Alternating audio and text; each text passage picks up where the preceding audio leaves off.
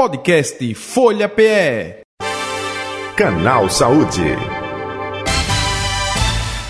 Vamos falar de endometriose, não é? com a doutora Altina Castelo Branco, ginecologista especialista em fertilidade.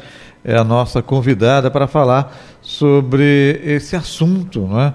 que afeta 6 milhões e meio de mulheres em nosso país. O levantamento é da UERJ, Universidade do Estado do Rio de Janeiro. A fonte é justamente no ano de 2020 da UERJ. E nós estamos já ao telefone com a doutora Altina Castelo Branco conversando com a gente. Doutora Altina, boa tarde, prazer tê-la aqui mais uma vez, seja bem-vinda, tudo bom? Muito obrigada, Jato Batista, é um prazer conversar com você e com todos os ouvintes e falar de um assunto tão importante que é endometriose. Perfeito, é, deixa eu passar o um recado também para o nosso ouvinte que pode se inscrever no nosso canal é, no YouTube, youtube.com.br Folha de Pernambuco, mais de 62 mil é, inscritos, você pode se inscrever, ativar o sininho para receber as notificações, dar o like, famoso joinha para o conteúdo apresentado, compartilhe, é, também faça sua crítica, sugestão elogio. E no Facebook o endereço é Rádio Folha PE. Muito bem, doutora Altino, o que a gente pode passar com relação à endometriose, que é uma dúvida constante né, de casais que querem engravidar e não conseguem. É, tem muito do fator psicológico ou não? Porque muita gente diz assim, não, isso é psicológico. É, opa, tem psicológico e orgânico também, não tem? Sem dúvida. É, eu vou lhe dizer assim, a endometriose, ela é uma doença onde o tecido de dentro do útero, que é a camada interna, que é o endométrio, todo mês quando a mulher menstrua, esse endométrio vai descamar pela vagina e flui pela trompa e vai cair na cavidade. Uhum. No que que vai ter uma questão psicológica, vamos dizer? Toda mulher vai ter esse refluxo, mas algumas pela uma predisposição genética, uma alteração imunológica, e aí vem a cabeça, porque quando a gente tem um estresse, às vezes influencia no nosso sistema de defesa. Então, esse tecido, quando cai na cavidade, era para o corpo absorver mas algumas esse tecido cai lá e vai germinar. E aí ele vai ficar funcionante. E aí o que, que acontece com essa mulher? Todo mês, quando ela menstrua, esse tecido que está lá na bexiga, no intestino, no ovário, também vai sangrar, vai uhum. menstruar. E esse sangue na cavidade vai criando uma resposta inflamatória que a médio e longo prazo vai criando aderências, e aderência é a sequela de um processo inflamatório, onde um órgão vai colando no outro. Uhum. E aí essa mulher vai ter os dois sintomas mais comuns dessa doença, que é dor, porque se um órgão cola no outro, quando ela menstrua, o útero vai contrair tracionando bexiga, intestino, às vezes na relação sexual, também mobiliza o colo do útero e aí causa dor. A fibrose, que é a sequela desse processo inflamatório, deixa a parede da vagina também mais rígida e vai causando dor no ato sexual. Então ela pode ter dor.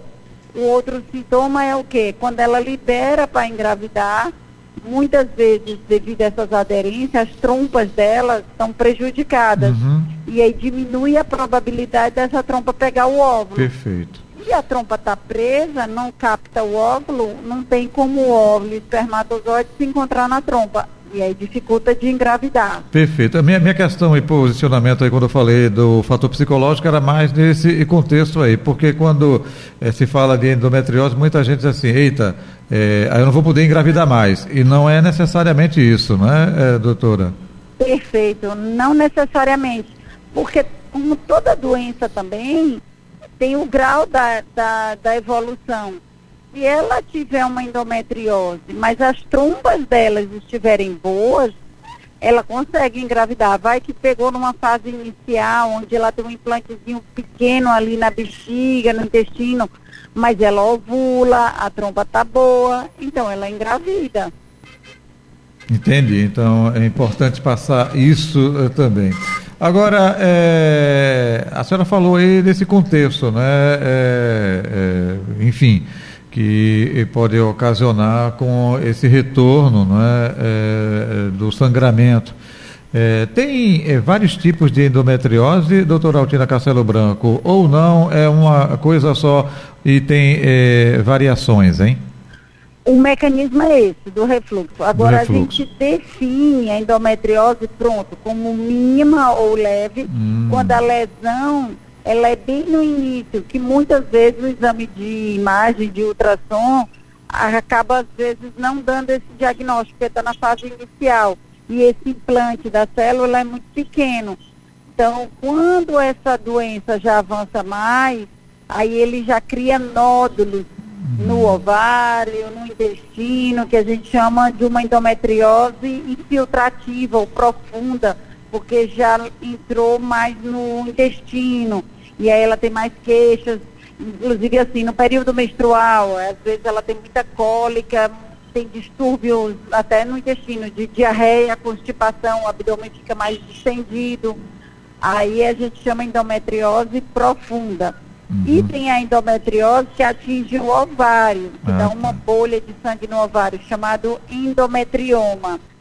Aí isso vai dando uma noção da gravidade da doença, mas gravidade em que sentido? Isso não vai complicar assim a saúde dela em termos de virar um câncer, dela morrer disso, é uma doença do bem, benigna. Agora é benigna quer dizer que não mata, mas maltrata muito a mulher com endometriose, uhum. porque ela causa essas dores, porque às vezes ela está tentando engravidar e se essa doença já é mais avançada e prejudicou as trompas, vai dificultar ela conseguir isso de vias naturais.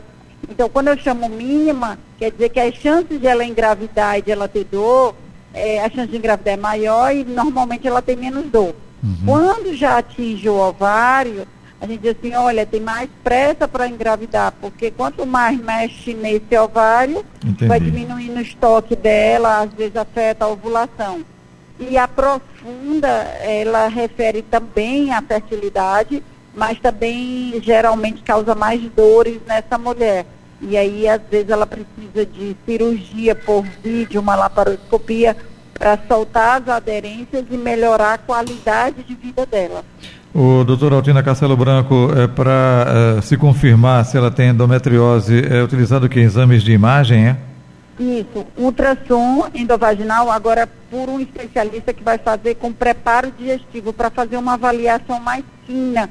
Ela vai ver na hora do ultrassom se esse ovário está mais móvel, se a parede da vagina não está fibrosada, então ele tem que fazer isso com o intestino mais sequinho, sem muito alimento, para fazer essa avaliação mais detalhada. Então, deixa eu ver se eu entendi. Não é uma ultrassom simples, não é que a ultrassom rotina, seja. Não. É, não é que seja simples, mas de rotina. Eu acho que o termo é esse que a senhora falou aí. É ultrassom de rotina. É com um especialista justamente da área, não é isso? Na área e geralmente ela faz um preparo intestinal prévio. Hum ou também através de uma ressonância magnética da pelve com contraste. É outra maneira também de conseguir esse diagnóstico de forma não invasiva. Trata... E algumas vezes só vai ver na cirurgia, na uhum. laparoscopia. O tratamento é padronizado ou depende de cada caso dessa situação que a senhora falou aí, de como esteja a, a paciente no caso? É, depende do grau da doença e depende da queixa principal.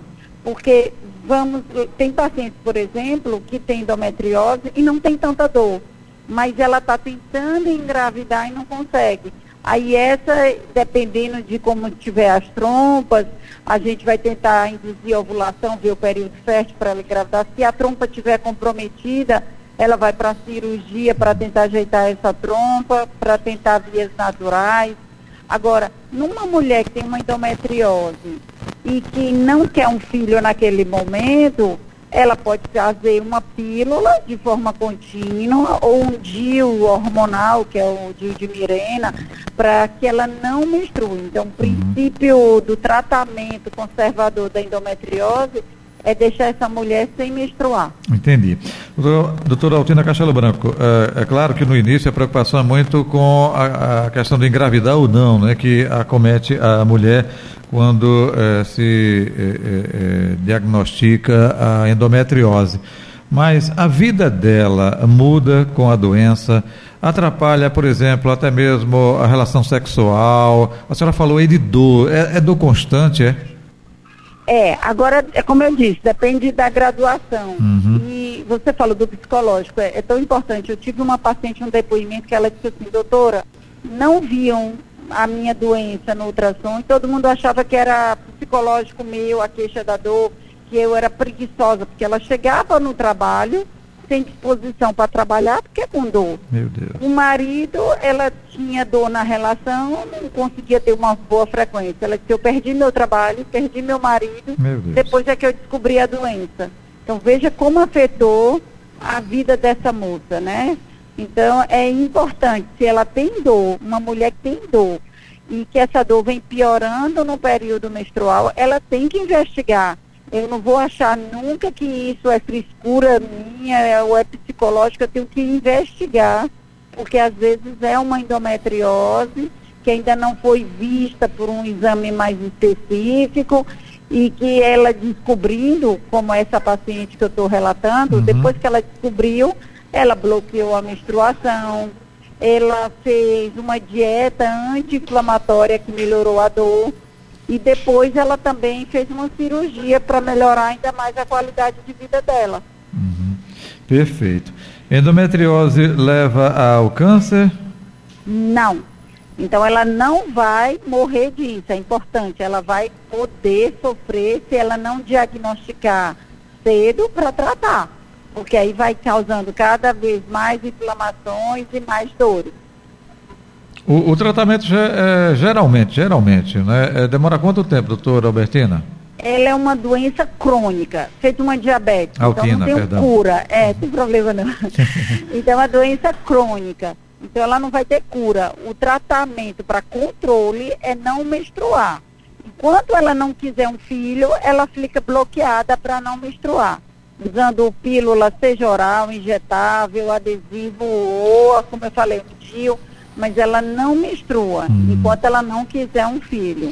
Aí ela faz esse tratamento de forma crônica até entrar na menopausa. Entendi. Doutora Altina Castelo Branco, é, eu já ouvi eh, comentários de que quando eh, a mulher começa a fazer o tratamento, a mulher engorda. Isso é mito, é realidade ou não? São essas pílulas, né? Antigamente as pílulas tinham uma dose hormonal muito alta. Aí a progesterona às vezes aumenta o apetite, retém líquido, e aí quando ela retém líquido e também tem essa ansiedade, pode comer mais e engordar. A gente vê muito a mulher perto de menstruar, que é quando ela está com a progesterona alta, ela sente mais vontade de um doce. Eu acho que mistura com ansiedade, com a TPM, e, e- e aí a, a- vamos dizer assim, a, a chocolate, o doce, diminui um pouquinho essa ansiedade. Entendo. Mas hoje em dia as pílulas estão cada vez com uma dose menor, hormonal, então tem menos essa, essa retenção, essa carga hormonal que vai aumentar essa, essa vontade do doce e a retenção de líquido. Ah, então não é mito não, é a realidade, né? Era, né? Pelo menos com essas pílulas mais antigas, enfim, há algum tempo, né? Isso, Agora que está é. mais moderna a, a questão aí. Agora, é né? claro que Ah. tem a resposta de cada paciente, mas normalmente não é mais para ter esses sintomas, não. Entendi. É, tratamento medicamentoso e cirúrgico, né? Isso. Dependendo aí de cada caso e do comprometimento Exatamente. que esteja. Ok. Doutora Altina Castelo Branco, estamos chegando ao final do nosso canal Saúde. Quer reforçar algo que eu não lhe perguntei? Eu acho que a informação mais importante para a mulher é isso. Estou com dor. E essa dor vem piorando a cada mês, ao longo da minha vida, investigue. Não ache que normal. Não fique com aquele mito de que a mulher tem que sofrer na menstruação.